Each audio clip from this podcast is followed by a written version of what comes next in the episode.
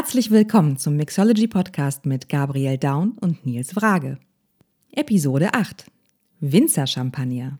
Von Vielfalt, Handwerk und starken Charakteren. Heute für euch zu Gast Nicola Neumann.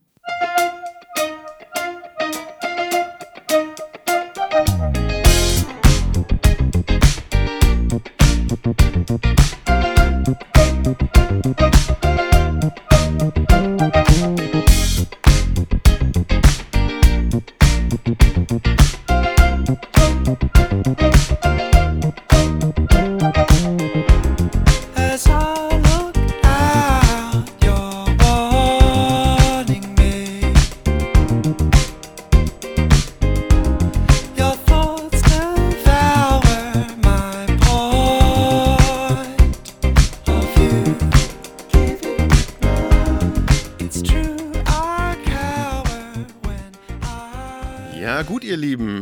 herzlich willkommen zurück zu einer neuen Folge unseres kleinen Mixology Podcast.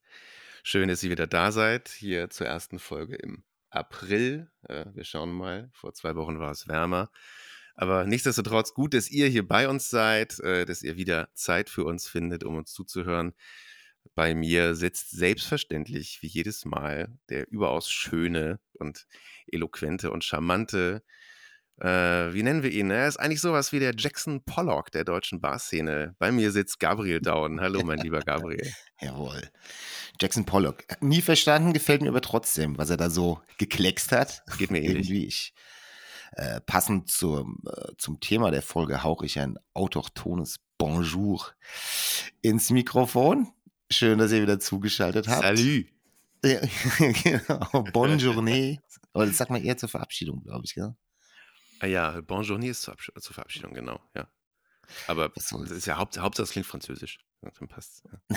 Das erinnert mich übrigens daran, wie damals beim äh, WM-Finale 1998 äh, aus Paris Als Frankreich Der- Weltmeister wurde. der legendäre Heribert Fassbender das Finale kommentiert hat, der ja äh, immer, wenn er kommentiert hat, sein obligatorisches Nabend allerseits äh, als erstes gesagt hat und der damals tatsächlich bei dem WM-Finale 98 sich äh, richtig weit aus dem Fenster gelehnt hat mit dem Grußwort Bonsoir allerseits.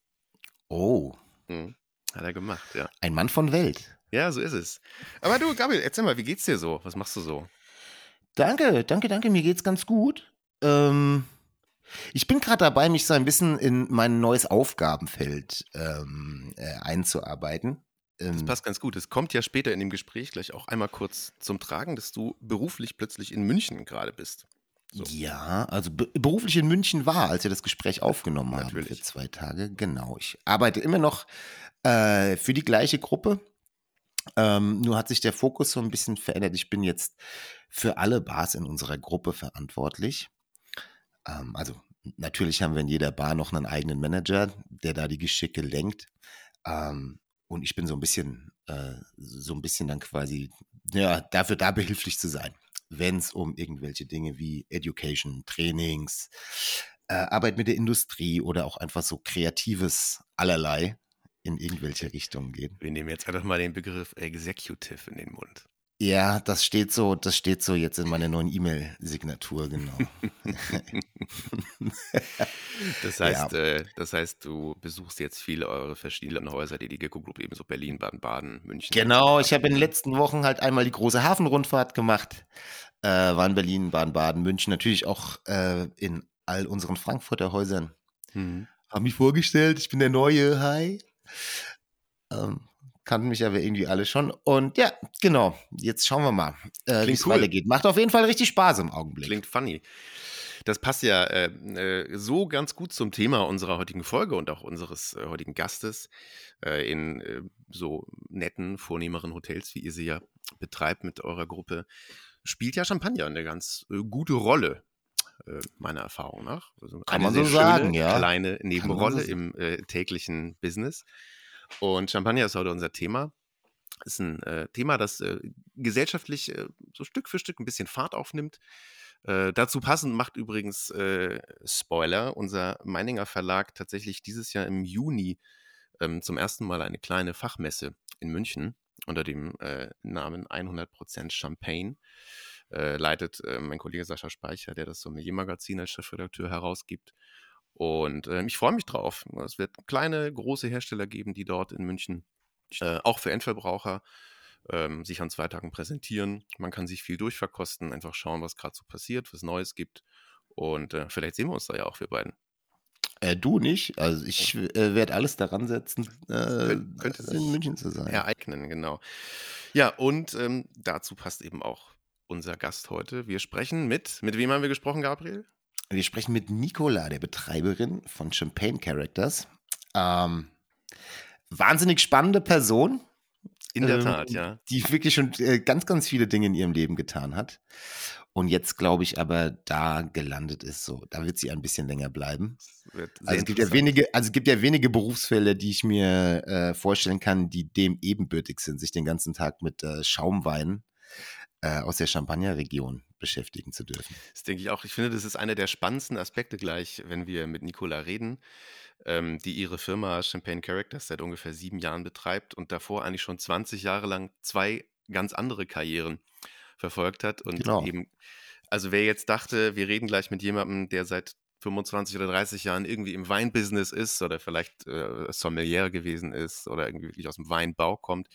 Nee, der irrt. Und was mich da so besonders dran fasziniert hat, an dem, was Nicola gleich alles so berichten wird, was für einen akribischen Tiefgang sie in diesen vergleichsweise kurzen sieben, acht, neun Jahren Auseinandersetzung mit der Materie Champagner eben erreicht und erzeugt hat. Das hat mich eigentlich fast am allermeisten beeindruckt. Und ich glaube, wir sollten auch gar nicht länger warten, bis wir sie quasi zu uns ans Mikrofon bitten. Nein, wir legen direkt los. Äh, was war das übrigens für beschwingte Musik, die wir da eben, äh, der wir da eben äh, äh, anhörig geworden sind? Das gibt's Genau. überhaupt nicht, das Wort, das habe ich, glaube ich, gerade erfunden. Ja, ist doch auch berechtigt. Also man soll auch einfach mal ein Wort erfinden. Wir haben, äh, wir haben eine recht junge Band gehört, die heißt Parcels, die natürlich auch ganz gut zum Sommer passt, aber ich höre sie manchmal auch im Winter. ist eine ähm, äh, junge Band aus Australien, die natürlich, wie es sich für hagere, Schnauzbart tragende Musiker gehört, schon äh, länger in Berlin-Neukölln leben alle.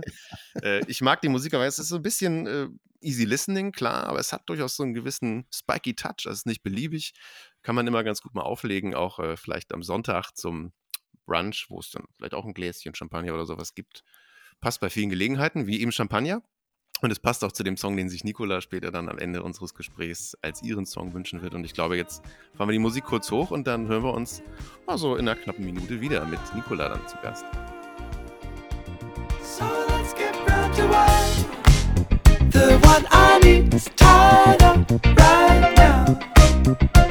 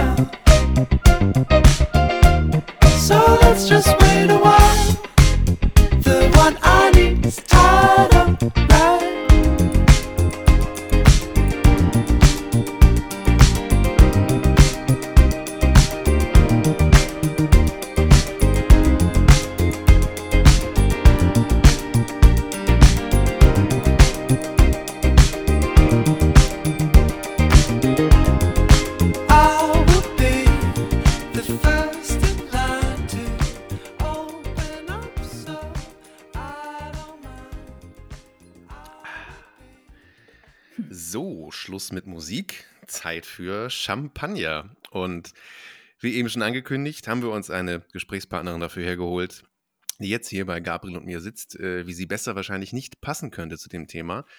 Bei uns sitzt jetzt äh, zugeschaltet für euch Nicola Neumann von Champagne Characters. Hallo Nicola, willkommen.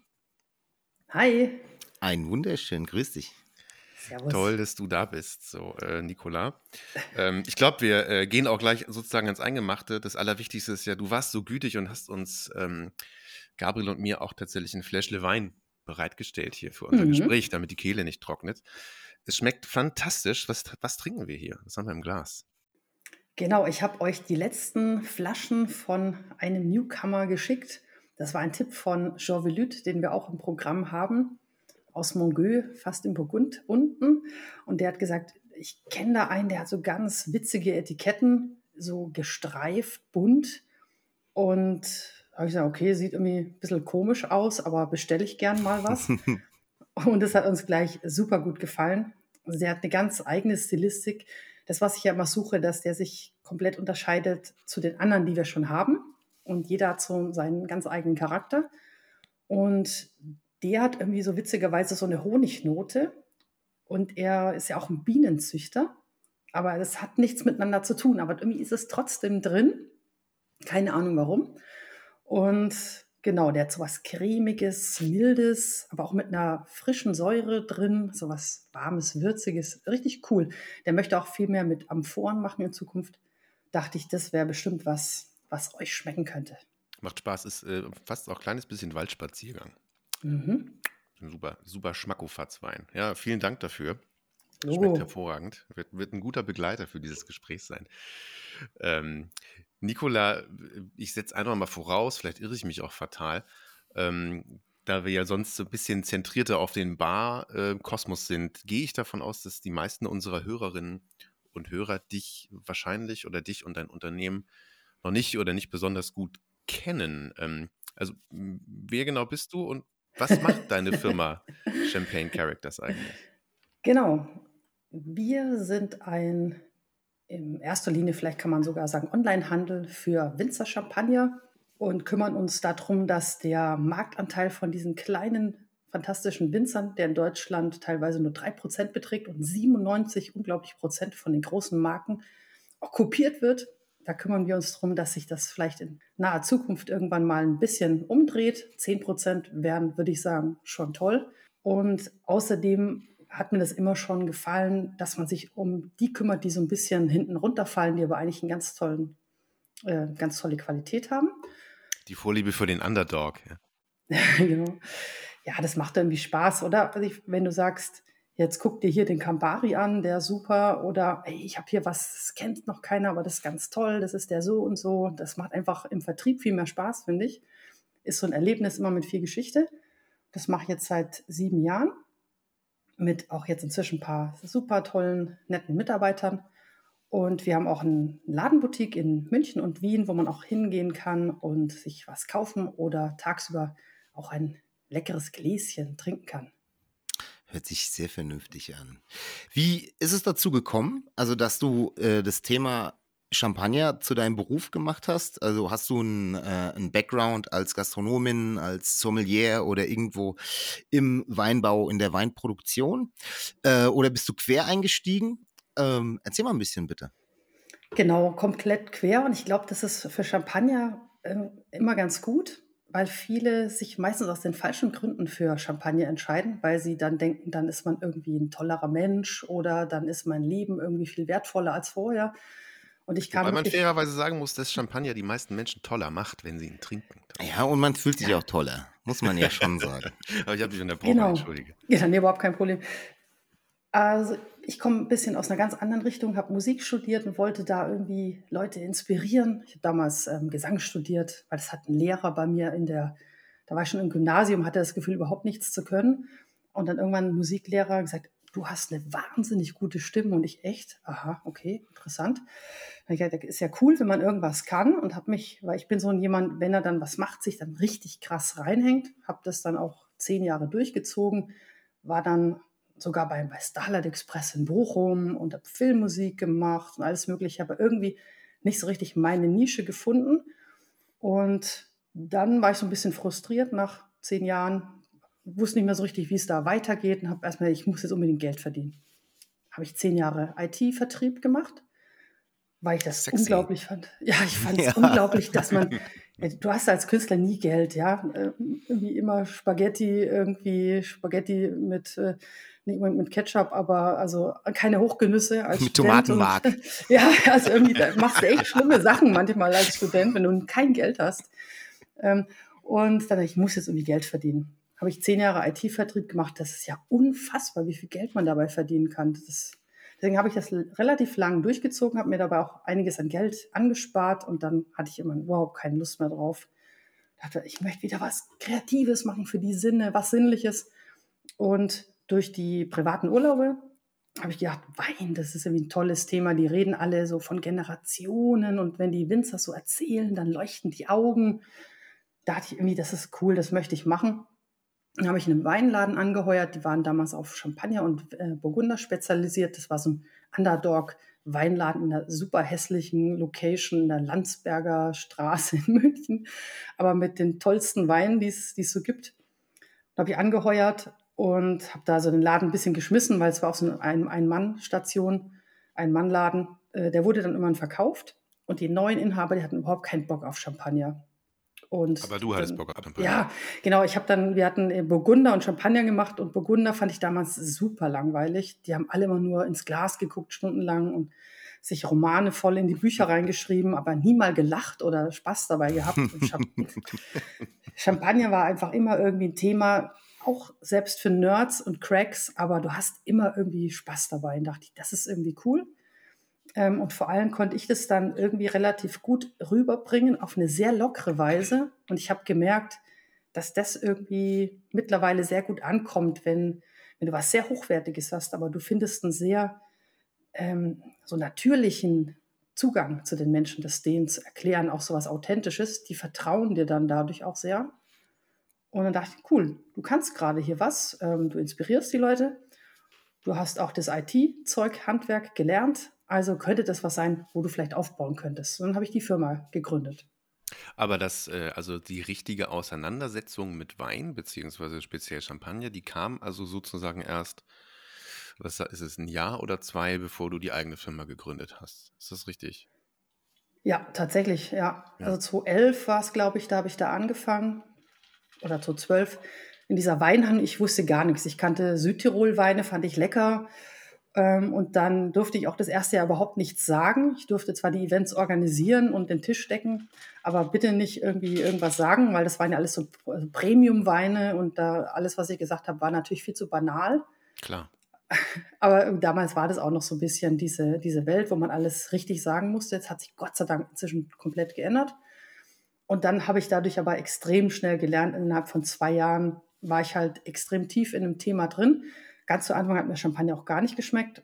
Kann ich auch immer deswegen super nachvollziehen, wenn jemand zu uns zum ersten Mal kommt, der findet das total sauer, der kommt damit irgendwie nicht klar mit diesen, mit den Aromen, die, äh, die Champagne will ja das nicht unbedingt immer so ganz rund und weich und nur süß machen, sondern die wollen so richtig was Finessenreiches, Charakterstarkes herausarbeiten. Und das willst du am Ende auch, wenn du 30, 40, 50 Euro für die Flasche ausgibst, willst du irgendwie auch schmecken, dass es irgendwas was drinsteckt, Ja, woran klar. du, womit du dich auch beschäftigen kannst.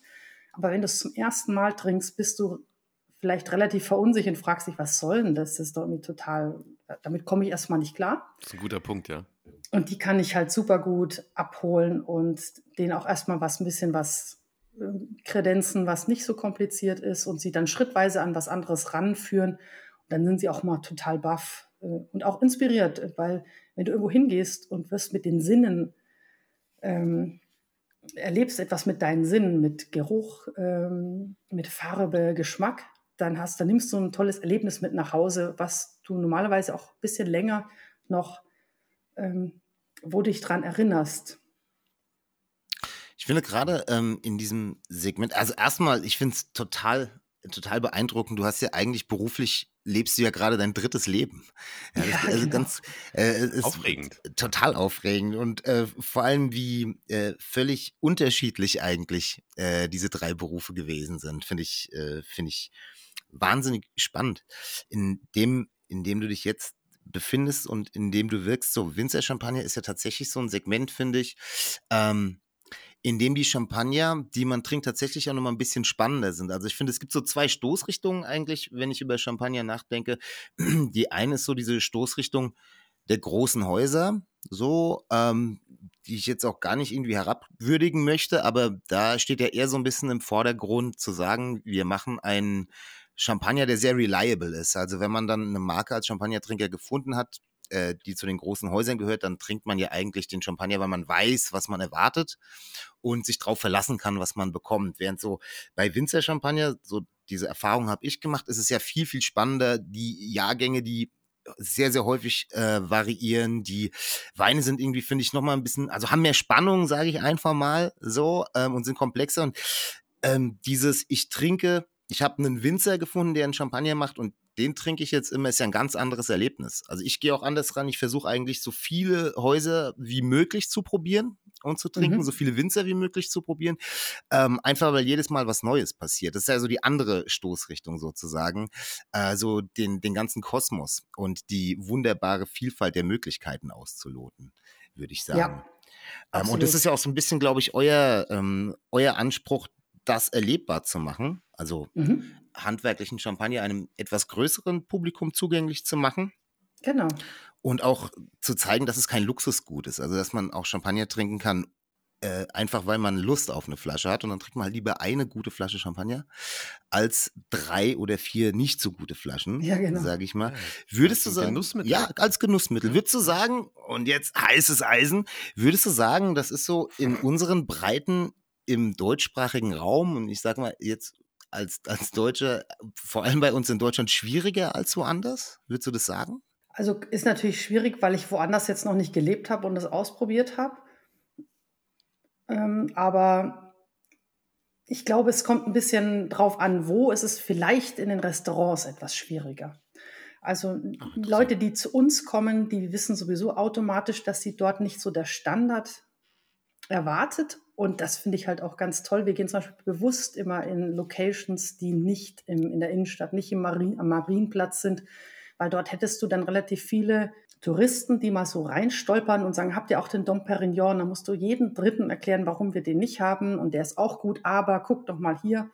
Und das wollen wir eigentlich nicht. Deswegen sind wir fast immer ein bisschen versteckt und jeder, der zu uns kommt, ist schon mal ein bisschen gefiltert und der ist offen und hat Bock, was Neues zu erleben.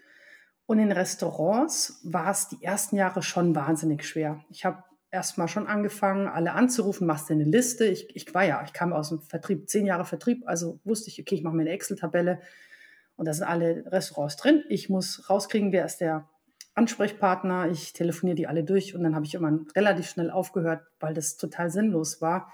Die haben alle immer F&B-Manager, die haben Vertrag mit dem und dem Haus und oder haben irgendwie viel zu viel zu tun keine Lust auf sowas Neues und, oder die haben dann gesagt, unsere Kunden wollen das nicht.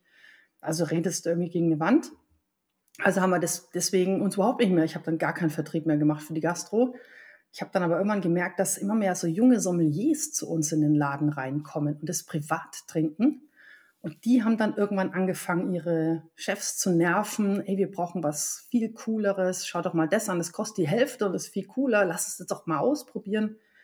Und das funktioniert auf dem Weg Super. viel besser. Oder auch unsere Kunden, die, die fangen inzwischen richtig an zu stänkern. Also unsere Kunden, die sind ja dann teilweise besser ausgebildet als mancher Sommelier, weil die alles Mögliche, jeden Tag was anderes äh, verkosten. Und die fangen an, wirklich in den Restaurants Druck zu machen. Da bin ich denen auch sehr dankbar. Und die sagen dann, hey, das geht gar nicht, deine Champagnerkarte. Du hast zwei Sorten und ich möchte mehr Vielfalt. Ich komme zu dir einmal in der Woche. Ich möchte, möchte was Neues. Äh, Geil. Geht mal dahin. Lass dich mal beraten.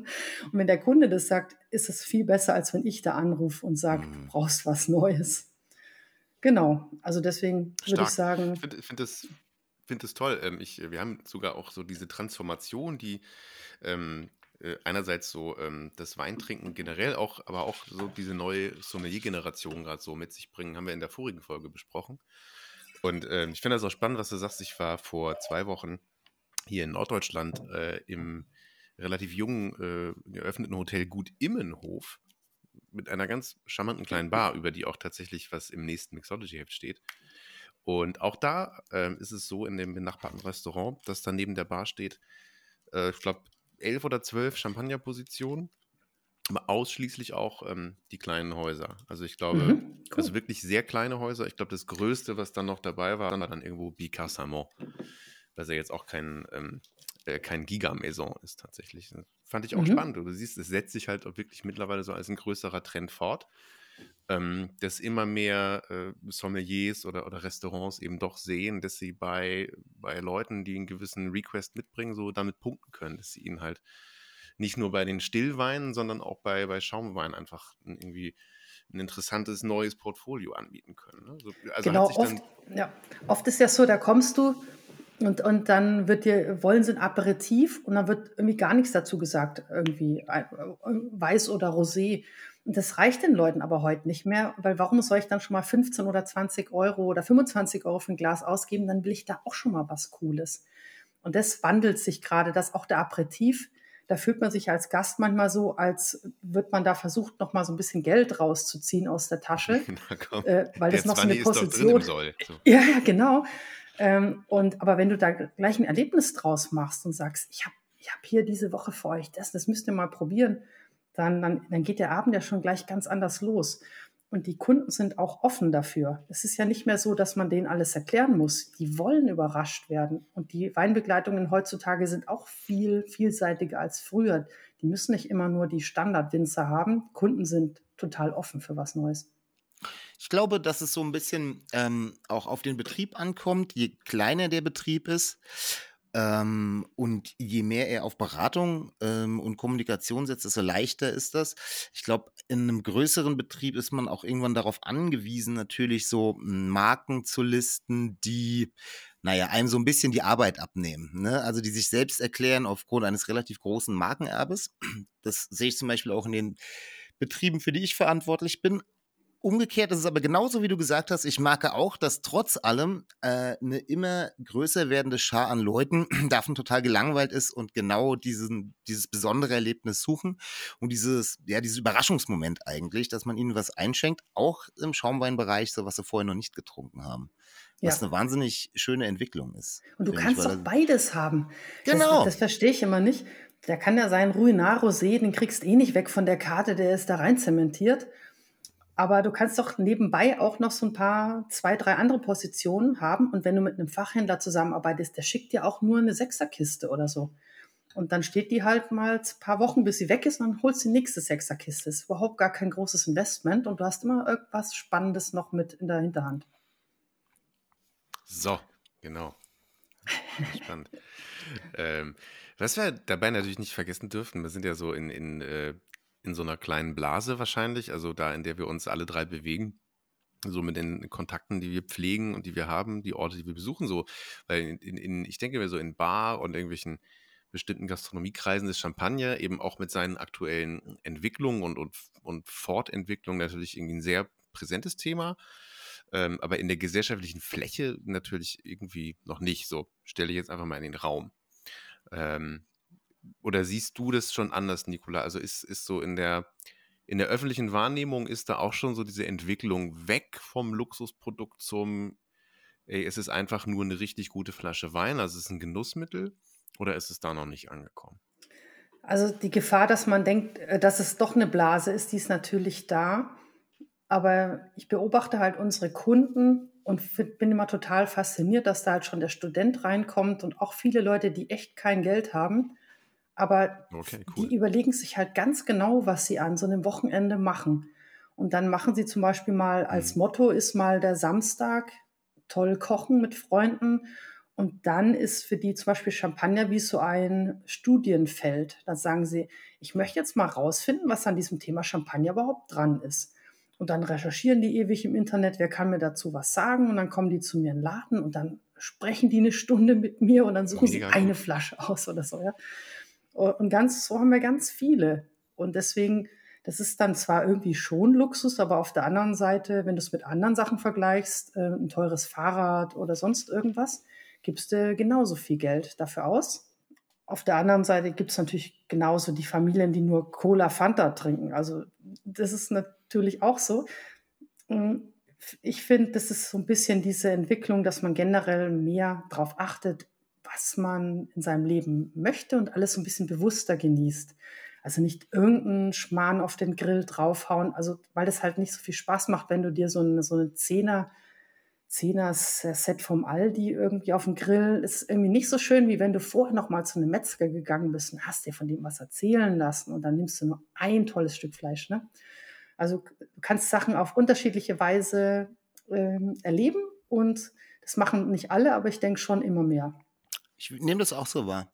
Also so, ich manchmal muss ich so innehalten und mich fragen, ob ich das nicht so in meiner Bubble dann irgendwie äh, einfach nur so deute, äh, die so, weiß nicht, äh, irgendwie schon so äh, fast arrogant anmutend ist. Aber ich finde schon, dass man gesellschaftlich so ein bisschen so ein Trend ist jetzt auch wieder so ein nerviges Wort, aber irgendwie schon so ein Zug dahin so ein bisschen beobachten kann, dass jeder so das Leben und den Alltag ein bisschen verfeinern möchte.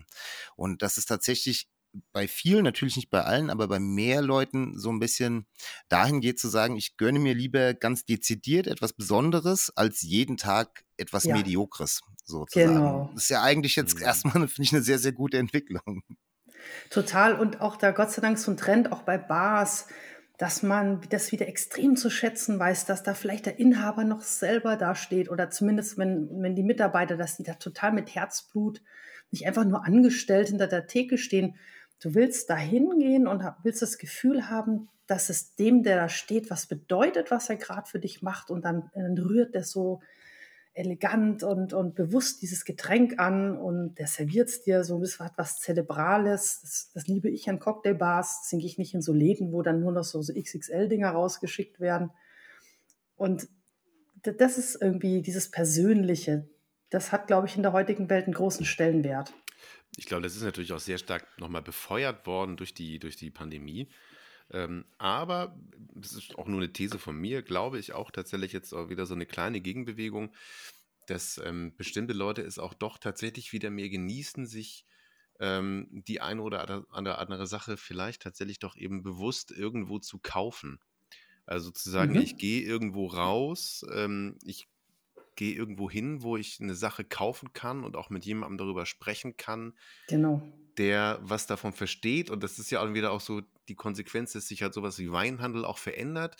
Ich weiß noch, als ich so irgendwie 21, 22 war und halt hier irgendwie in meiner Heimatstadt so in die zwei Weingeschäfte gegangen bin, die es halt irgendwie gab, dann war das halt irgendwie teilweise auch wieder so eine unangenehme Geschichte, weil du natürlich genau wusstest, wie, wie die beiden Weinverkäufer in dem Laden halt so einen äh, 22-jährigen Studenten in kaputten Hosen halt angucken.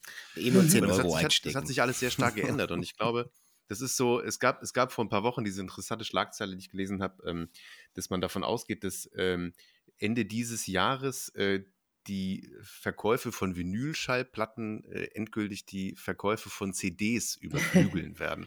Also vielleicht klar, die CD, die CD wird eben verschwinden, weil sie keiner mehr braucht.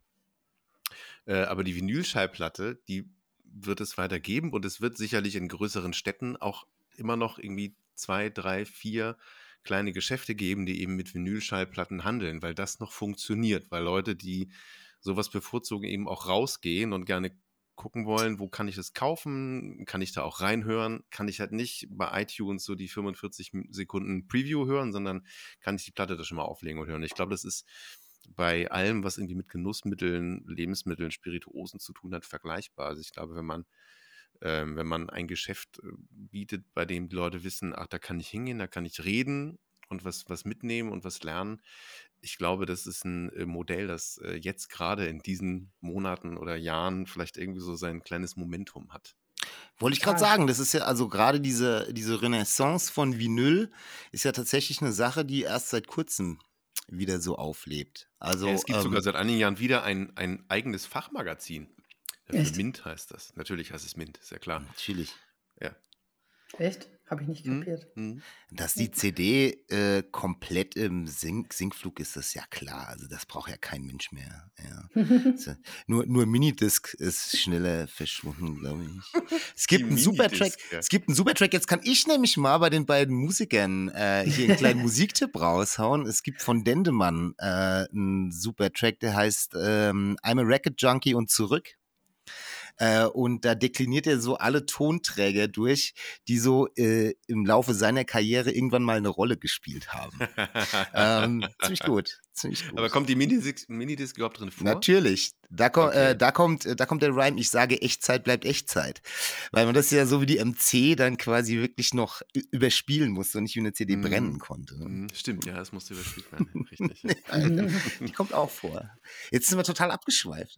Kleine Randnotiz, wir schweifen ab, aber man muss ja auch mal ja abschweifen dürfen. Das ist ja eine absolut. Kunst. Alles hat ja alles Gerade mit wenn man unter. Mus unter Musikern ist. Äh, mein Vater, der seit äh, fast 40 Jahren als riesengroßer Jazz- und HiFi-Nerd, auch mit, ähm, mit äh, Schallplattenhandel, so Jazz und so Kram.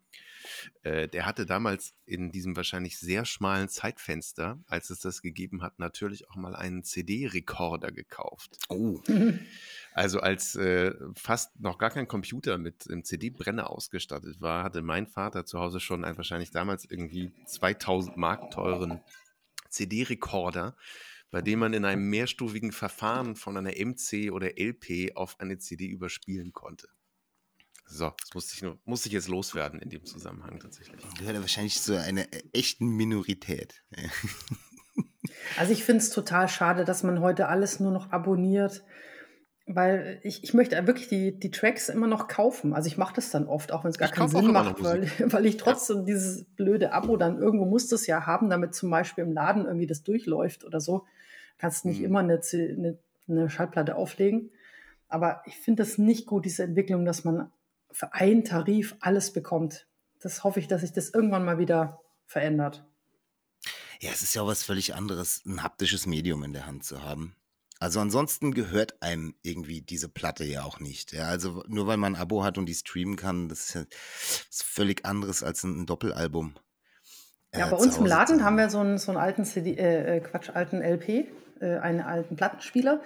Und da haben wir mal im Westend, wir sind im Münchner Westend, da, da stehen immer so Sachen äh, mit vor der Tür, die kannst du, die kannst du mitnehmen.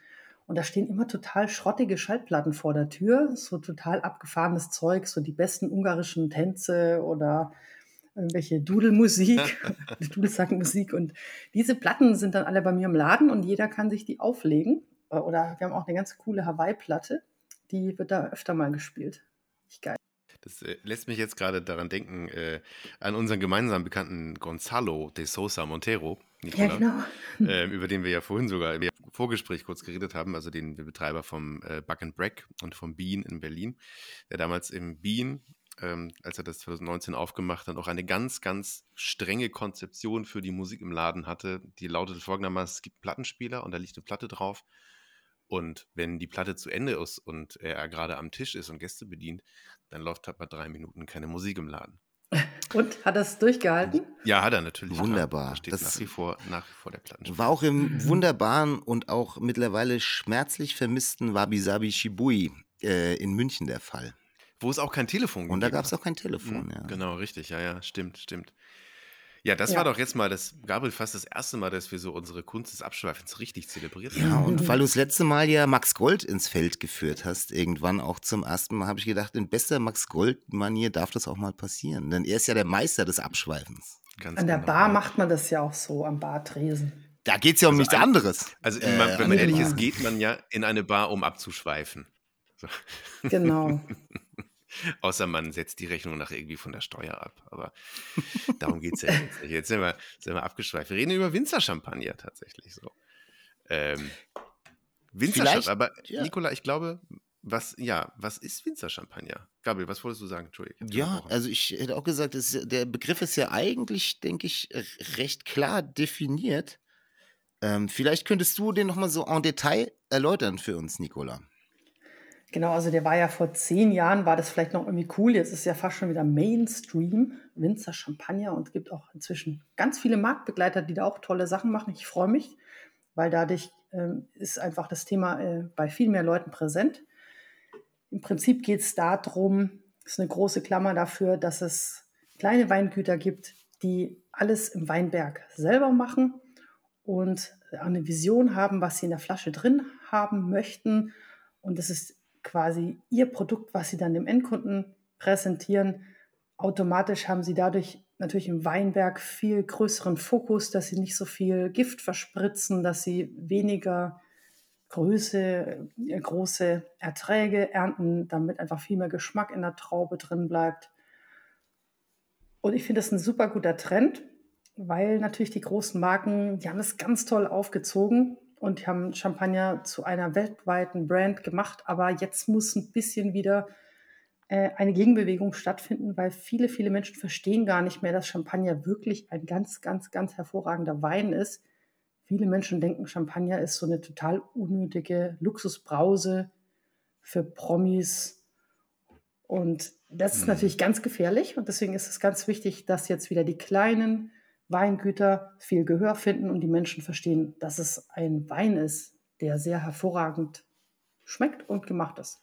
Das heißt, wenn man das so ein bisschen in ein Vergleichsbild setzen möchte, ist es sozusagen eben nicht ähm, der Film von der Studioproduktion, wo diverse Leute so wie äh, Kamera und Regie und äh, Licht und Ton irgendwie von verschiedenen Stellen so herbei engagiert werden, sondern es ist halt eher so der klassische äh, Autorenfilmer. Also ne, ein Winzer Champagner ist von jemandem, der quasi diesen gesamten Prozess kontrolliert, also der das Drehbuch selber schreibt, der Oh ja, die Regie mhm. selber führt, der den Film vielleicht auch selber produziert. Also der Winzer Champagner ist eben tatsächlich am Ende ein ein Wein, der von dem Menschen hergestellt wird, der auch die Trauben selber anbaut. So. Genau, das war auch so damals die Intention von meiner Firma. Champagne Characters möchte verschiedene Charaktere, also Winzercharaktere, die, die sind von ihrem Charakter her entweder aufgeschlossen oder so ein bisschen distanziert, puristisch etc., kräftig und warmherzig. Und das drückt sich wirklich immer in der, äh, im Wein aus, wie die so drauf sind. Und es findet dann zwar beim Endkunden nicht unbedingt immer zu 100 Prozent den gleichen Konsumenten, also die Puristiker, die Puristen trinken nicht nur das Puristische etc. Aber ich habe eben festgestellt, dass so wie der Winzer ist, aber das ist ja auch kein Geheimnis, so wie der Winzer ist, schmeckt auch schon so ein bisschen der, der Wein. Ja, und das ist ja eigentlich genau das, was man möchte. Ne? Genau. Also, äh, möchte es ja nicht so ein, ja, weiß ich nicht, äh, wie soll man sagen, äh, so, so ein Wein, der nach Schema F gemacht wurde, sondern du möchtest ja eigentlich genau das schmecken. Ne? Also die Menschen dahinter, das Terroir, natürlich, äh, so, ich glaube, so Selos war einer der, der Vorreiter, ne? der, das, der das so angestoßen hat. Also er hat auf jeden Fall geschafft, dass er das Thema so auf den Schirm gebracht hat, dass heute wirklich alle möglichen Sachen passieren. Der, da wird bei dem eingebrochen, da werden die Labels geklaut und woanders aufgeklebt. Die Wow. Weinhändler hassen ihn inzwischen, weil du kriegst ungefähr zehn Anrufe am Tag. Hast du den Selos? Nein, wir haben ihn gerade nicht. Äh, Es gibt auch noch ganz tolle andere. Der hat schon sehr viel für diese Bewegung gemacht. Inzwischen ist es wirklich so ein bisschen nervig, weil Leute immer so auf drei, vier, fünf gehen und dann gibt es nur die. Und da, dadurch wird man so total blind für diese ganzen anderen tollen Talente. Und Geschmack ist ja sehr ähm, psychologisch. Wenn du einmal in deinem Gehirn gespeichert hast, ich mag nur Selos, dann gibt es wirklich Leute, die das sagen. Und dann Das lässt muss man sich anderes leisten zu. können, das zu sagen. Genau. genau. Ich habe hier zum Beispiel, weil ihr habt die letzten zwei Flaschen von dem Loantier bekommen. Ähm, und ich habe deswegen gerade einen im Glas, der heißt Tom Gaudi Tiabois. das ist ein ganz witziger Name. Ich sage immer Gaudi. Gesundheit. ähm, und der ist ein Selos-Schüler. Aber ich weiß ehrlich gesagt nicht, ob er nur ein Praktikum gemacht hat oder da länger gearbeitet hat. Ich habe ihn nur einmal getroffen, da wollte ich ihn nicht drauf ansprechen, weil das hassen die, die Winzer ja auch, wenn du dann bist bei ihm und dann sprichst du ihn wieder nur Bist auf du reduziert an. auf deinen Ja, Lehrmeister sozusagen. Genau, deswegen habe ich es extra nicht angesprochen. Und der hat erstmal nur 24 Flaschen gehabt für den deutschen Markt und ist in so einer total unattraktiven Lage, so nicht ganz viel schlechter als Premier Cru und er möchte daraus was machen. Das finde ich ganz cool. Ich weiß jetzt nicht, wie wir dazu gekommen sind, aber. Ja. Aber es ist eine Herausforderung, ähm, oder es ist eine Herausforderung, so kann man es eigentlich sagen. So zumindest jetzt würde ich sagen, für die Gastronomie als Kanal. Ich ähm, habe schon einige, mh, einige äh, Champagner ähm, aus deinem Portfolio getrunken und habe so mindestens zweimal, also was mir einfällt, ist einmal äh, Frédéric Savard und einmal äh, Benoit Lahaye, Mhm. ähm, die ich beide wahnsinnig gerne getrunken habe, aber die dann halt einfach an einem bestimmten Punkt nicht mehr nachzubekommen waren, so mehr Ja. oder weniger, weil es halt ausverkauft ist. Was natürlich, wie ich gesagt habe, privat trinke ich gerne äh, immer wieder anderen Champagner. Das ist natürlich cool. Als Gastronom ist es natürlich ein bisschen schwieriger, wenn du eine Champagnerkarte mit einigen Positionen ähm, schreibst und dann finden irgendwelche Weine, Champagner ihre Fans und dann muss man die immer wieder vertrösten. So, das ist natürlich auch manchmal so ein bisschen schwierig. Auf der anderen Ja. Seite liegt es natürlich auch so ein bisschen in der m, Natur der Sache. Aber merkst du das als Herausforderung oder nimmst du das als Herausforderung selbst wahr? Oder ähm, Definitiv. Das ist gerade eine ganz große Herausforderung, weil jetzt ganz viele Restaurants auch Bock auf Winzer Champagner haben. Mhm. Und da haben wir dann ständig das Problem, dass Sachen auf einmal aus sind. Und da muss jetzt noch ein Kulturwandel stattfinden. Und das wird bestimmt noch ein paar Jahre dauern. Es müsste halt so sein, dass dann zum Beispiel eine Bar oder ein Gastronom einfach den, die Winzer öfter durchwechselt. Also es ist dann nicht mehr so, dass er den halbes Jahr oder ein Jahr auf der Karte hat, sondern eher so wie, das ist der des Monats. Und dann sagt, dann kriegt er eben von mir einmal 90 oder 120 Flaschen, was ja auch schon eine ganz schöne Menge ist. Aber dann kriegt er ihn erstmal ein Jahr nicht und hat dann dafür jeden Monat wieder was anderes Cooles. Es gibt ähm, viele innovative Restaurants, die das hinkriegen, die auch Bock drauf haben. Die Kunden, die gehen dann irgendwann auch mit, weil die das dann schon wissen. Die, die kommen sogar dann manchmal deswegen, weil sie sagen, oh, was gibt es denn jetzt schon wieder Neues? Aber es ist natürlich definitiv schwierig, wenn du mit einem F&B-Manager oder so arbeitest, Klar. der irgendwelche besonderen, wir dürfen nur 30, äh, keine Ahnung, wie viele Positionen auf der Karte haben äh, und so weiter und alles muss immer durch einen Prozess durch, dann wird es schon Mhm. schwierig. Aber ich glaube, dieser Klassiker. Kulturwandel ist wichtig, weil das hat man doch bei anderen Weinen auch nicht. Da, da hast du doch auch nicht immer denselben Riesling auf der Karte, oder? Das heißt, man muss es eigentlich eher auch so ein bisschen, eher so ein bisschen betrachten wie ein, äh, wie ein, saisonal verfügbares Produkt Ja. in der Küche. Dass man sagt, Ja. es gibt halt zwei Monate lang Spargel, genau. aber mir eben auch nicht. Ist eigentlich auch nur eine logische Konsequenz. Weil es so besonders ist, gibt es das auch nicht immer und es ist nicht immer verfügbar. Eigentlich ist es auch was Cooles, aber es muss sich natürlich äh, am, am Management muss sich ein bisschen was ändern, muss man sich so dran gewöhnen.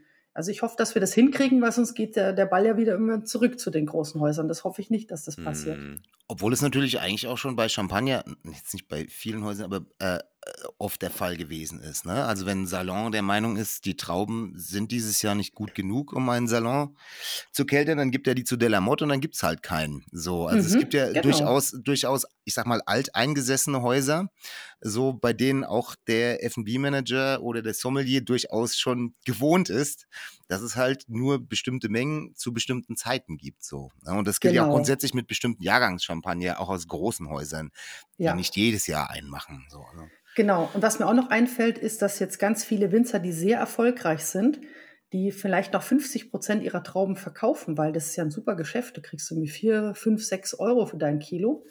Die fangen an, alles inzwischen dann vielleicht selber rauszubringen. Und manche kaufen dann sogar auch Weinberge zu oder sogar Mhm. Trauben zu. Das ist auch gerade ein Kulturwandel. Da muss man auch verstehen, dass Trauben zukaufen nicht immer gleichzusetzen ist mit einer Champagnerfabrik. Also äh, nicht ein großer Konzern, der äh, Millionen von Kilos zukauft, ist nicht gleichzusetzen mit einem Winzer, der ganz ausgewählt zu seinen Nachbarn fährt und sagt, "Du hast, kannst du mir hier und da was von, von diesen alten Reben äh, was verkaufen? Das findet Die wollen den Weinberg nicht verkaufen, verkaufen aber Ja. ihre Trauben, die Klar. auf dem Weinberg gewachsen Ja, da muss, sind. da Genau. muss man auch tatsächlich, da muss man auch sozusagen diese Kategorien ähm, so ein bisschen Neu zu definieren. diese, ja. Ja. neu definieren oder zu, zu reflektieren beginnen. Ich finde das auch ganz interessant, weil es ja, soweit ich weiß, jetzt auch eben in der Champagne jetzt eben mittlerweile so dieser Punkt erreicht ist, wo, wie du gerade sagtest oder Gabriel auch sagte, so es gibt so ein paar Winzermarken, die einfach äh, auch schon eine, relativ breite Fanbase haben, die ein bisschen bekannter sind, die ein bisschen größer sind, ähm, die da so in der speziellen Liga spielen. Und andererseits ist es so bei den äh, dem ein oder anderen Winzerhaus auch jetzt allmählich schon den ersten Generationswechsel gibt. So. Ja, bei Selos übrigens auch, ne? weil wir von drüber gesprochen haben. Ich glaube, Oder die äh, machen beide jetzt. Der alte Anselm und sein Sohn machen nebeneinander, Genau. glaube ich. Ich glaube zum Beispiel bei Agrapar, äh, korrigiere mich sonst Nikola, ist glaube ich auch der Fall, wo jetzt die zwei Söhne halt sozusagen dran sind, den Betrieb zu übernehmen. Dann ist es aber so, dann übernimmt halt einer sozusagen wirklich die Weinberge und einer übernimmt das Haus und dann ist es eben in Zukunft so, äh, rein rechtlich ist dann äh, der Champagner, der da gekeltert wird, ist eben dann auch kein Winzerchampagner mehr, weil eben der eine Sohn vom anderen Sohn ähm, den Wein oder die, oder die Trauben kauft. Ja, also wenn du sagst, dass Winzer Champagner gleichzusetzen ist mit R.M. auf dem Etikett, also Recolte Manipulant, Hm. genau, das, dann ist das so. Aber Winzer Champagner ist ja eigentlich keine festgesetzte, feste Kategorie. Und ich, ich finde problematisch, dass R und M, also RM und NM, NM sind die, die zukaufen, das ist irgendwie viel zu un, ungenau gefasst. Also NM Genau, ist alles von einem, der irgendwie nur eine Kiste, äh, eine Erntekiste zukauft und, und dem Moet Chandon. Da müsste es irgendwie nochmal eine ganz andere Kategorie geben, auch von den Importzahlen, weil man dann oft oder Exportzahlen, weil man dann gar nicht mehr so genau sagen kann, was, was ist denn jetzt aus welchem Kanal, welcher Kanal ist wie erfolgreich. Denkst du, man muss so dann langfristig einen anderen Sprachgebrauch dafür finden? Ich finde es nämlich persönlich immer so ein bisschen gefährlich. So, also als Bartender ähm, finde ich, kann man das total gut ähm, äh, an Agavendestillaten beobachten. So, Oh ja. ähm, gerade was so in den letzten Jahren mit Mezcal passiert ist, der eigentlich die Spirituose der Mexikaner gewesen ist, sage ich jetzt mal. Und plötzlich gibt es nur noch, wie beim Tequila, bestimmte Staaten, bestimmte Bundesstaaten in Mexiko, die das herstellen dürfen. Andere Bundesstaaten Mexikos, die auch eine Mezcal-Tradition haben, dürfen nicht mehr Mezcal aufs Etikett schreiben. Also so, da, ähm, so ein bisschen so ein Regulierungswahn ähm, um sich schlagen, der der Kategorie Agavendestillate eigentlich eher schlecht als gut tut, ist manchmal so ein bisschen mein Gefühl. Deshalb äh, finde ich immer, das ist so ein bisschen mit Vorsicht zu genießen. Ich verstehe auf der anderen Seite halt natürlich auch, ähm, vielleicht muss man da eine etwas naja, feiner ziselierte Nomenklatur wenigstens finden. So, also wie, wie siehst du es? Also, du hast schon das Bedürfnis, dass man das ein bisschen besser definiert, höre ich so ein bisschen raus bei dir.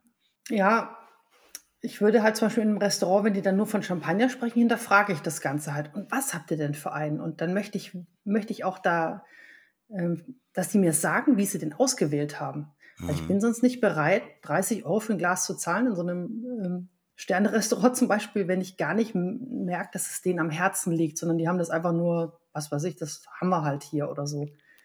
Weil Und- es Champagner ist, hat man ja. Ne? Ja, genau. Und da gab Und, einen fetten äh, WKZ. Das finde ich, äh, genau, das, das würde ich schon hinterfragen. Ansonsten finde ich den Begriff Winzer Champagner schon noch okay, bis es so lange, bis es was Besseres gibt. Ich bin da auch nicht so ein Prinzipienreiter. Ähm, im, äh, Im Prinzip weiß man dann schon immer, dass, wenn jemand das sagt, dass es dann eigentlich in erster Linie schon was von einem kleinen Produzenten ist und dann eher schon mal was Handgemachteres als was Standardisiertes. Ja, ja, ja. Das wird sich sicherlich auch noch sehr lange halten. Ne? Ja, Und ich ich glaube auch. tatsächlich am Ende diese, ähm, diese beiden Buchstabenkürzel auf dem Rücketikett einer Champagnerflasche gucken sich wahrscheinlich auch tatsächlich nicht viele Menschen an. genau, das weiß eh eigentlich keiner so genau, was das bedeutet. Ja. Äh, ich fand das jetzt äh, sehr interessant. Gabriel hat das gerade auch nochmal erwähnt, so ähm, Wahrnehmung von Champagner irgendwie in, in Bars. Ähm, äh, was ich interessant finde, ist mein, äh, mein Kollege im Verlag, der Sascha Speicher, der das ähm, Sommelier-Magazin als Chefredakteur leitet, der hat einmal zu mir gesagt, er hat das Gefühl, dass interessanterweise Bartenderinnen und Bartender wahrscheinlich ein Fable für Champagner nicht einfach nur haben, weil es geil schmeckt, sondern er hat mal gesagt, ähm, sein Eindruck ist, dass Barleute tatsächlich seiner Auffassung nach mit Champagner so viel anfangen können, oft sogar mehr anfangen können als viele Leute aus dem Weinbereich, die sich eher mit Stillwein beschäftigen, weil Barleute besser die Handwerklichkeit von ähm, Champagner verstehen können. Der Oh weh, oh weh, oh weh. Es ist die weitaus- zweite Folge, äh, die, die zweite Folge in Folge, bei der wir den Sommeliers auf die Füße treten. Nee, nee, er meinte gar nicht die Sommeliers. Im Gegenteil, nee, nee, gar nicht die Sommeliers. Nee, nee. Aber die, die Frage, woraus es hinausläuft, nee, die äh, ich stellen möchte, ist eigentlich so: Ist das bei dir auch so, Nicola, dass du äh, tatsächlich aus dem Barbereich, also von, von Barbetreibern, Bartenderinnen oder, oder ähnlichen Leuten, kriegst du da viel Input, viel Nachfrage nach, nach Produkten, was du so hast? Äh, Wird da viel, viel requested? Also ich muss ehrlich gesagt äh, leider genau das Gegenteil schon äh, feststellen. Ich würde viel, viel, ich würde gerne viel, viel mehr mit Bartendern und Bars zusammenarbeiten. Es wird in ganz wenigen Bars mit Winzer Champagnern gearbeitet. Das ist mein Eindruck. Vielleicht kaufen die alle woanders. Okay. Ich, ich habe Gott sei Dank ein, äh, ein paar, aber ich glaube, das Problem, das wir in den Bars haben, die arbeiten ganz viel mit der Industrie zusammen bei den Spirituosen. Und da kriegst du überall hinten und vorne alles rumgesponsert. Oder du fliegst mal nach Jamaika hier und da und dann diese. Ambassador-Titel, dieses ganze Gedöns. Okay, ich hoffe, ich trete hier keinem auf die Füße, aber das sind natürlich alles Mechanismen, wo man sich die jungen Leute einkauft und die dann alle das halt natürlich vertreten sollen müssen und das ist auch für einen jungen Typen auch super wichtig und vielleicht ist es sogar lukrativ und du erlebst was. Und dann erwarten die oft halt eben vom Champagner genau dasselbe. Mhm. Und die, selbst wenn sie dann verstanden haben, okay, hier kriege ich den Champagner viel günstiger, aber dann kommen sie irgendwie dann trotzdem immer noch und sagen, "Ah, jetzt wollte ich eine neue Markise machen. Hm, meinst nicht, hättest nicht doch irgendeinen in der Hinterhand, der, der da seinen Namen und vielleicht wird es sogar funktionieren, aber ich traue mich das nicht. Ich, hab- ich würde nie auf die Hm. Idee kommen, meinen Winzer zu fragen, äh, ich mache das selber nicht. Ich habe jetzt auch eine eigene Mark äh, zum ersten Mal eine eigene Markise in meinem Laden. Da frage ich auch Ich keinen, finde, eine ob das ungebrandete. Markise ist auch ein Statement. Ja, irgendwie schon. Aber man So ist weit es so ist es gewohnt. gekommen, dass man das sagen muss. Ja, aber, aber dennoch muss man das ja in aller Deutlichkeit sagen. Ja, man ist es halt so Okay. gewohnt und deswegen glaube ich, ist es so in den Köpfen drin. Wa- Wahrscheinlich äh, ist es so schwer, als kleiner Unternehmer überhaupt Geld zu verdienen. Und dann fragst du dich natürlich, okay, wo könnte ich noch ein bisschen Unterstützung bekommen? Es ist total nachvollziehbar. Und in Mhm. den Bars der Welt ist es halt auch so, dass es da total etabliert ist. Deswegen haben viele leider keinen Winzer-Champagner, sondern haben Paris Jouet, was dann irgendwie ein bisschen cooler ist als, äh, als Veuve Clicquot oder so, ähm, haben mit denen Verträge. Und kann ich denen auch überhaupt nicht übel nehmen. Ja, die Produkte sind ja auch gut gemacht.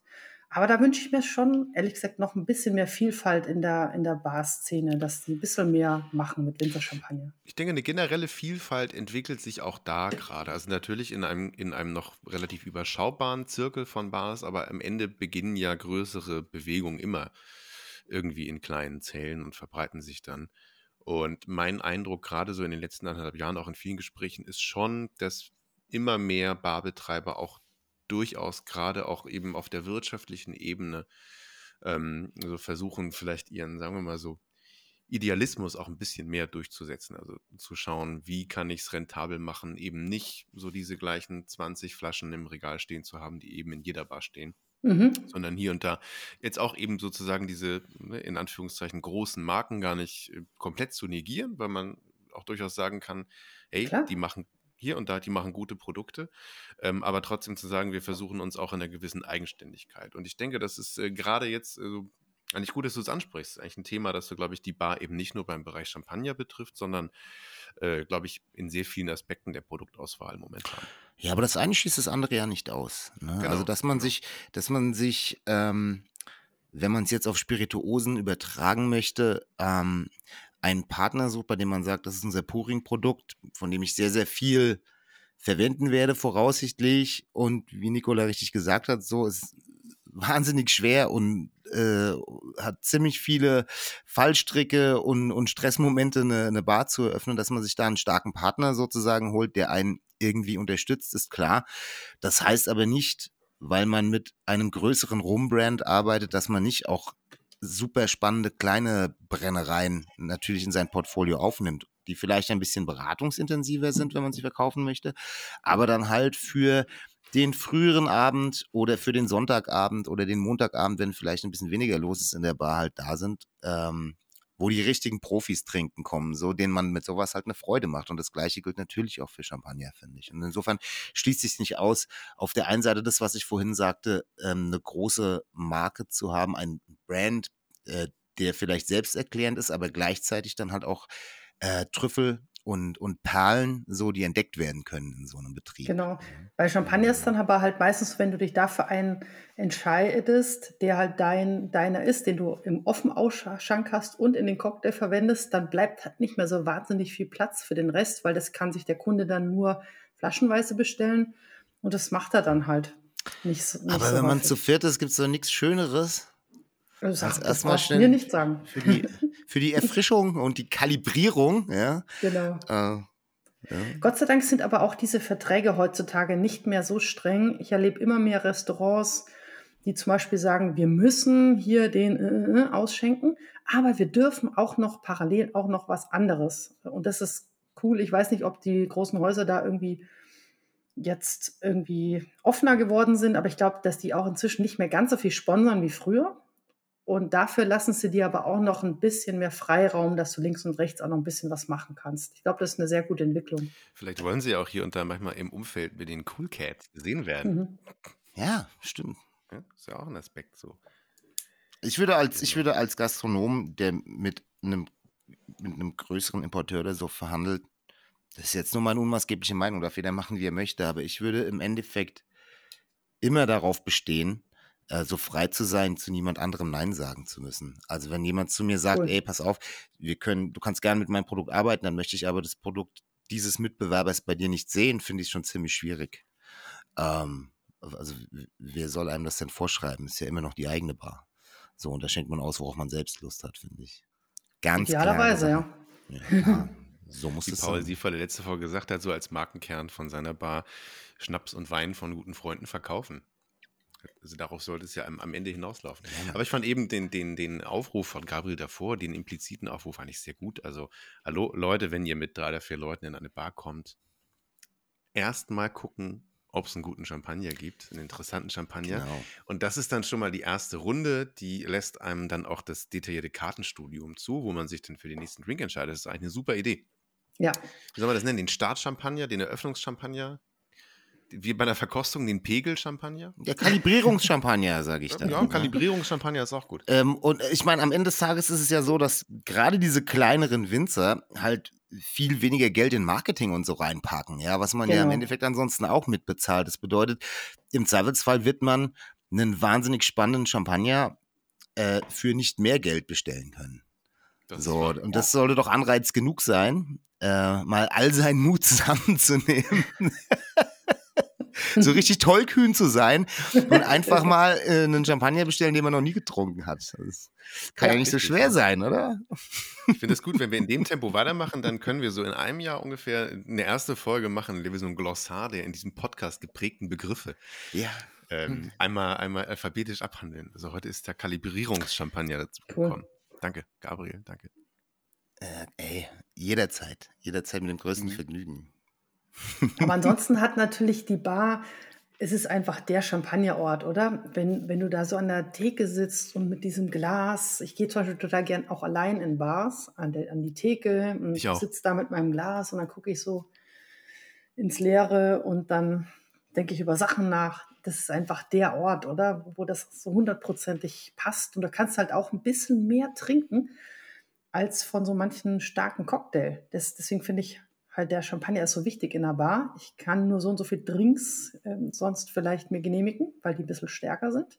Also ein Glas Champagner oder zwei oder drei gehen immer noch zwischen rein. Ja, ich bin, also, oh, jetzt müssen wir aufpassen. Vielleicht müssen wir da äh, äh, äh, vielleicht einen Disclaimer dann vor die Folge setzen oder so. Ich bin der Meinung, ich bin der Meinung, dass verschiedene Getränke unterschiedliche Räusche auslösen. Ja, Ja. also es gibt sowas wie einen Mescalrausch zum Beispiel, der so ganz leicht psychedelisch ist. Oder ich so bei fast gelagerten Sachen, wenn man viel Bourbon über den Abend trinkt oder so, das ist immer so ein bisschen, merkt man, wie es einen irgendwann so in den Sitz trinkt. Und ich finde eigentlich schon der schönste Rausch, den man haben kann, ist dann doch der Champagnerrausch. Der irgendwie, ähm, egal wie, wie lang das dauert den Abend über so, äh, sorgt er dann doch irgendwie dafür, dass die Seele schwebt und die Füße meist noch einigermaßen fest auf dem Boden stehen. So. Also, Wobei ich es witzig finde, was Nicola gerade sagt. Ich gehe, wie ich eben gesagt habe, auch unheimlich gern allein in eine Bar. Äh, Ich glaube, ich habe aber tatsächlich noch niemals alleine ein Glas Champagner getrunken, weil äh, tatsächlich Champagner sich für mich irgendwie auch meistens äh, wie ein sehr gemeinschaftliches Getränk anfühlt. Also ich glaube, in den Ah, meisten okay. Kontexten auch äh, noch viel mehr als Wein für mich diese, diese Flasche, die man gemeinsam Ja. trinkt, ähm, ein ganz zentrales Element daran ist. Ähm, ich glaube, deswegen habe ich, glaube ich, noch nie wirklich alleine Champagner getrunken. Auch nicht, wenn es ihn irgendwo offen das Ausschank müsste gab. ändern. Dann würde ich, dann würde ich, glaube ich, tatsächlich so, äh, wenn ich so in, eine- in eine leere Bar komme und da so quasi einen Drink bestelle, und, und das wäre dann wahrscheinlich immer eher so erstmal so ein klassisches irgendwie Off-Menu-Ding, wie ich nehme einfach einen Negroni oder einen Manhattan oder einen Gin Tonic zum, zum Abkühlen. Aber ich glaube, ich habe noch nie Champagner alleine getrunken, tatsächlich. Aber, aber das ist doch das, oder? Der, der, das Sinnbild der 20er Jahre, da sitzt so eine Dame an der Bar oder ein, ein Herr und der, der hat so ein Glas Champagner. Das, Ja, das ist wahr, das nicht, stimmt. das wäre die Kultur. aber, so aber ich habe es noch nie gemacht. Macht sicherlich Spaß, möchte ich gar nicht, möchte ich gar nicht abstreiten, überhaupt nicht. Da müssen wir noch ein Problem ansprechen. Meistens kriegst du dann ein ganz schlimmes Glas. ja. Weil das tats wohl tatsächlich nicht so oft vorkommt, dass es jemand bestellt. Und Hm. immer wieder, wenn ich komme, entweder halt die, die Flöte oder, oder die fragen dann sogar, wo soll ich das rein? Weil irgendwie, weil das gar nicht so oft vorkommt, irgendwie, dass jemand in der Bar ein Glas Champagner bestellt, sondern halt da die Cocktails in manchen Bars schon. stehen. Aber oft ist es ein entsetzliches Glas, natürlich. und dann hast du noch das Pech, du kommst halt irgendwie in eine Bar, die um 18 Uhr aufmacht. Und du kommst um 18.20 Uhr und bestellst dann vielleicht ein Glas offenen Champagner und das ist halt der, der am Vortag um 20.45 Uhr aufgemacht worden ist und dann in der Kühlung stand. Ne? Obwohl es da ja auch mittlerweile Möglichkeiten gibt. Ja, das ähm, stimmt, ja. aber nicht alle, nicht alle bemühen diese Möglichkeiten. Das kann schon mal klappen. Hm. Aber genau, wenn du Glück hast, wird auch gleich direkt dann eine frische Flasche für dich entkorkt. Also Ja. meistens kriege ich die frische Flasche, weil ich, weil das macht wirklich, machen wohl nicht viele, dass sie an der Bar Champagner trinken. Ja, also ich will, also jetzt, ich sag mal, in, in, in den Häusern, so, in denen ich arbeite, wird schon viel, wird schon viel Champagner auch offen ausgeschenkt. Mhm. Ähm, Würde würd ich, würd ich schon sagen. Ähm, was es dann auch immer leicht macht, Champagner offen anzubieten, natürlich so. Das ist gut, Ja, wenn die eben. Flasche auch schnell ausgeschenkt wird. Äh, Nichtsdestominder ist es schon so, was ich vorhin meinte, mit den vier Leuten in die Bar kommt. Das Schönste ist ja wirklich, und das hat dann ja auch wirklich irgendwie schon was mit Liebe zu tun und so, ja, dass man die Flasche füreinander auch öffnet. Und es gibt nichts Schöneres, das ist ja ein Ritual. Ich möchte eigentlich das Zischen hören, dieses leise Flüstern, ja, wenn der, wenn der Korken äh, äh, die, den Flaschenhals verlässt, so, das ist ja alles Teil der Vorfreude. So, dann weißt du, Genau. gleich wird's richtig schön. Ähm, das ist ja ein, die einzig wahre Art, es zu tun. Schön. Das ist ja wieder das Zerebrale, was Nikola eben gesagt hat. Ne? So ähnlich wie der Bartender, der halt irgendwie bedächtig einen Drink rührt, Mhm. ist also dieses Aufmachen von der Flasche Champagner eben auch noch mehr als bei einer Flasche normalem Wein. Ist halt ein Ritus, der halt Laune macht, genau. Ja, jetzt, äh, ja, wie. Gabriel das sagt, da kriegt man, kriegt man Nutzt direkt sich auch nicht ab, macht beim, aufzumachen. zweiten Mal, macht beim zweiten Mal noch mehr Laune. Genau.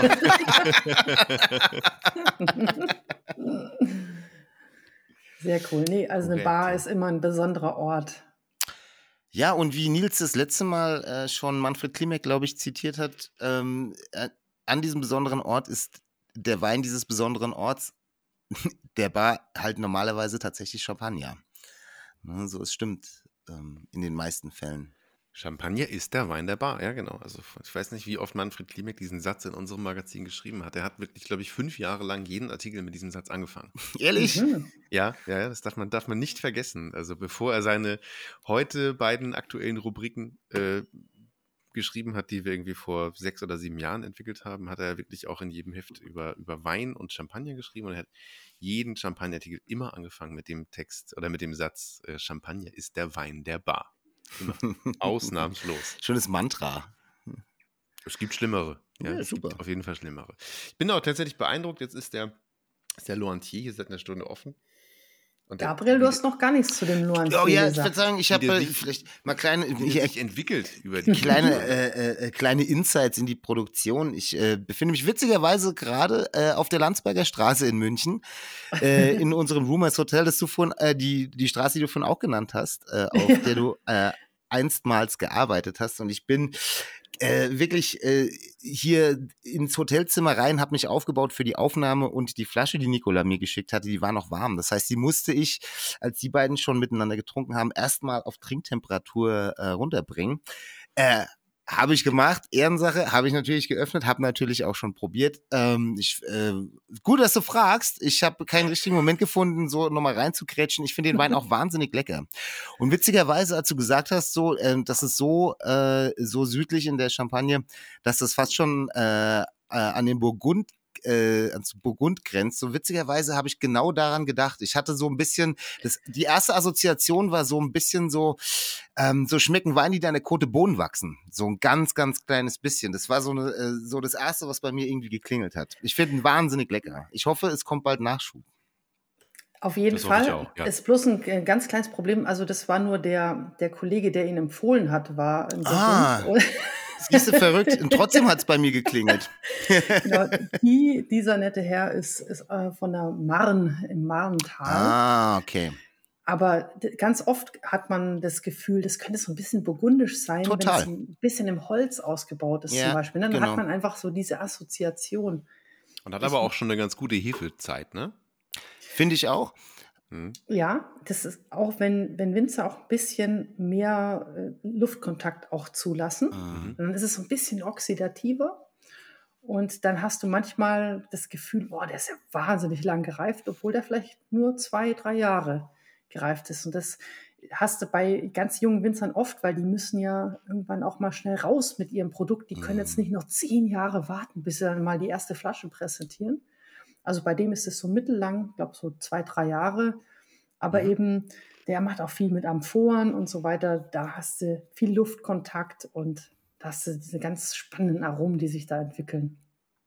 Ja, und auch so wirklich während, während des Schlucks, so wie er sich entwickelt. Ich finde so, am Anfang ist er fast schon so karg, also ein ganz, äh, so ein bisschen mineralisch, fast karg und dann auf einmal kommt diese ganze, diese Pinot-Bombe hinten raus und diese, diese ganzen dunklen Früchte und dieses, genau, fast so ein bisschen so fassige irgendwie.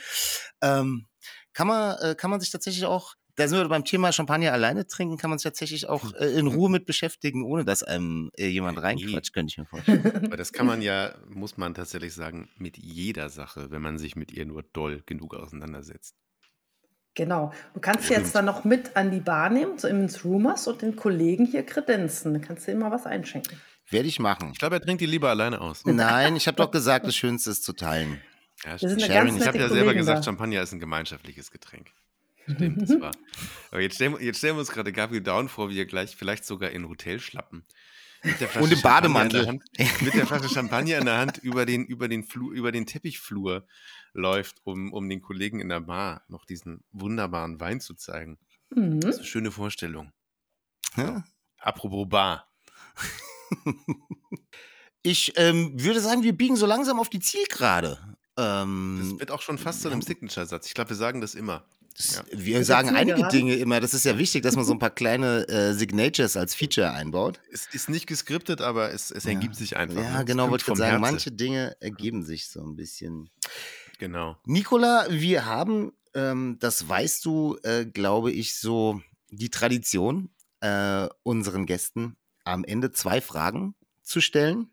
Mhm. Ähm, die erste Frage wäre die, wenn du dich für einen Drink entscheiden müsstest, äh, welcher wäre das? Und ich würde sagen, offensichtlich bist du auch eine profunde Kennerin äh, von Bars und trinkst nicht nur Champagner. Insofern kannst du auch gerne einen richtigen gemischten Drink nennen, wenn du möchtest. Er muss sogar. Musst du sogar, gell? Ja. Wir sind ja ein Bar-Podcast, da geht es um, um Mixed Drinks. Ne, wir hatten das ja letzte Woche oder letztes Mal mit Paul auch. Mit dem Stimmt, wir dem haben wir auch reingesprochen untersagt, einen Wein Ja. zu wählen. Ja, stimmt. Ich glaube, jeder, jeder, jeder andere Gast aus dem Barkontext dürfte auch einen Wein oder einen Champagner nennen, aber Nicola muss eigentlich ein, natürlich einen Mixed Drink nennen und eigentlich auch sogar, es darf kein Champagner-Cocktail sein. Ja, es Oh, ist irgendwie auch so, dass ich die, die Champagner-Cocktails finde ich irgendwie immer oft gar nicht so geil. Ich weiß es nicht, warum, aber kann man schon trinken. Aber ähm, also ich trinke immer als erstes, ich weiß nicht, ob das super uncool ist, aber ich liebe diesen Drink einfach. Das ist der Horses Snack. Ah. Den, den muss ich irgendwie immer trinken. Aber natürlich nur, wenn er gut gemacht ist, weil manche haben dann, sind dann zu faul, diese, diese, dieses Ding da, diese Zeste Die da so rauszuschnitzen. Die lange Zeste. Manche machen dann nur so einen ganz kleinen Schnips rein und sagen und denken, das reicht, aber das, das, das ist ja dieser Duft, der da durch diese Zeste dann in die Nase Ja, steigt. Und, und dann, ähm, aber dann äh, tue ich ihn meistens noch abwandeln. Ich möchte dann meistens lieber mit Ginger Bier, weil dieses ganz fiese Ginger Ale, dieses Süße, ist meistens nicht so toll. Und idealerweise vielleicht nicht mit Bourbon, sondern vielleicht einem zehn Jahre gereiften, torfigen Whisky. Wow. Das ist ja schon wieder ein ganz eigener Drink, würde ich sagen. Ja, das ist ja schon Genau. Das ist ja eher so ein Isla-Mule. Ja, Ja, wie sowas. Eiler, Das ist Eiler Bach supergeil. oder so. Ja. Und ich weiß nicht, Aber warum auch mit, passt mit, denn. äh, mit, mit Bitters auch drin, ja? Ja, ja, Bitters, die sind ganz wichtig. Aber Okay. könnt die ihr mir das Tiefe. sagen, warum passt Whisky so gut zu, zu Ginger Ale, Ginger Bier? Das ist irgendwie, da, da könnte ich total ausrasten. Das ist so eine geile Kombi irgendwie. Ah, das ist nicht nur, das ist nicht nur Whisky. Also äh, wenn du äh, Lust zu experimentieren hast, würde ich sagen, dass du äh, auch mal einen, nennen wir es jetzt mal äh, Horses Neck mit Cognac äh, probieren Mhm. könntest. So, also alle fast gelagerten Spirituosen sind da in der Lage, Ah, ja. mit, mit Ingwer irgendwie eine spannende ähm, so Dynamik einzugehen. Ein anderer großer, gro großer Gingerbeer-Drink mit einer gelagerten Spirituose, ähm, der dann mit Rum zubereitet wird, ist zum Beispiel der Dark and Stormy. So. Ja, aber den finde ich irgendwie nicht ganz so geil. Ich Okay. weiß es nicht, warum. Vielleicht dieses Torfige oder so. Mit, mit diesem süßlich fr- erfrischenden Ginger-Ding. Ja. Ja, auf jeden Fall ultra komplexes Ding, so. Was du da. Gut, gut, guter Starter. Also. Das ist immer ja, das, mir- genau, das ist der Starter. Als erstes Cool. trinke ich immer viel, viel Torf und Ingwer. Das schrubbt erstmal Ja. den Gaumen frei. genau. Jetzt bin ich Ey, gespannt, cool, jetzt ja. bin ich gespannt, was du äh, dazu hörst. Äh, welchen, welchen Song legst du zu dem, äh, zu dem Ayla Mule auf? Genau, was dürfen wir gleich auflegen dazu? Genau. Du hast uns Wein geschenkt, wir schenken, wir schenken dir einen Song. Cool. Also ich mag am liebsten gerne so Pop-Jazz-Sachen, die nicht so bekannt sind. Ich höre total gerne zum Beispiel Michael Franks. Kennt ihr vielleicht nicht, aber Nö.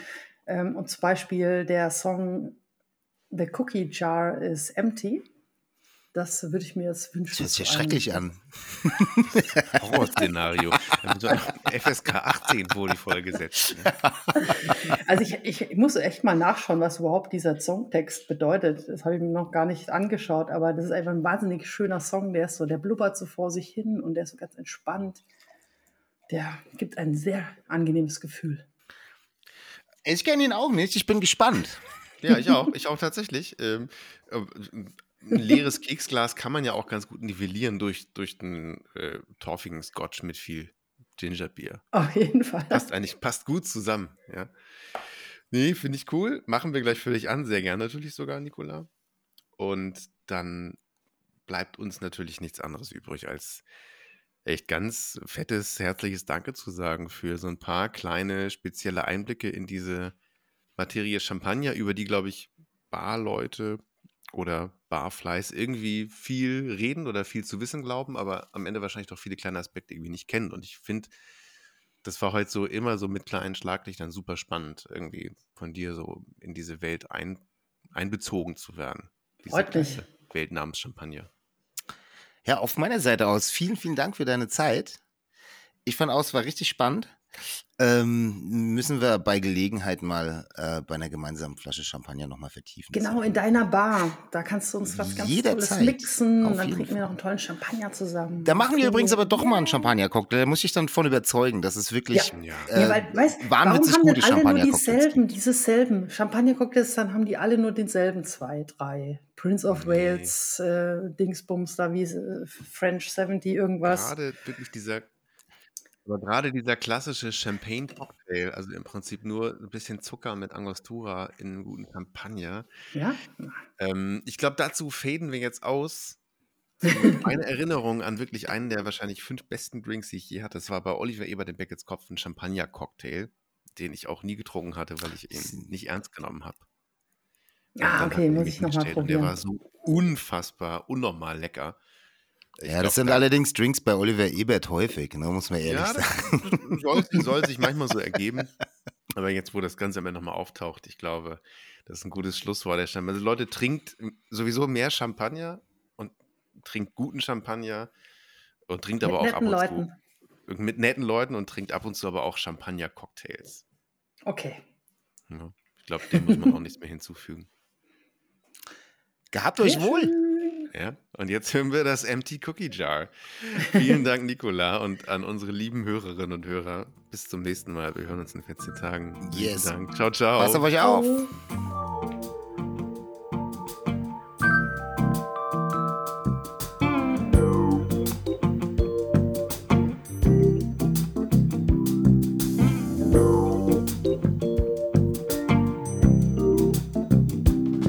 When the cookie jar is empty,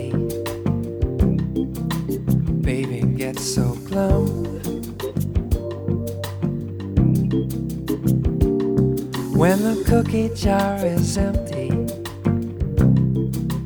baby sucks her thumb.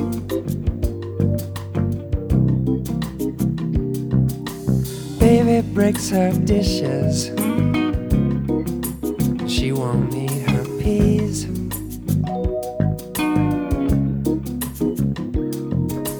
Baby never misses when she throws her spoon at me.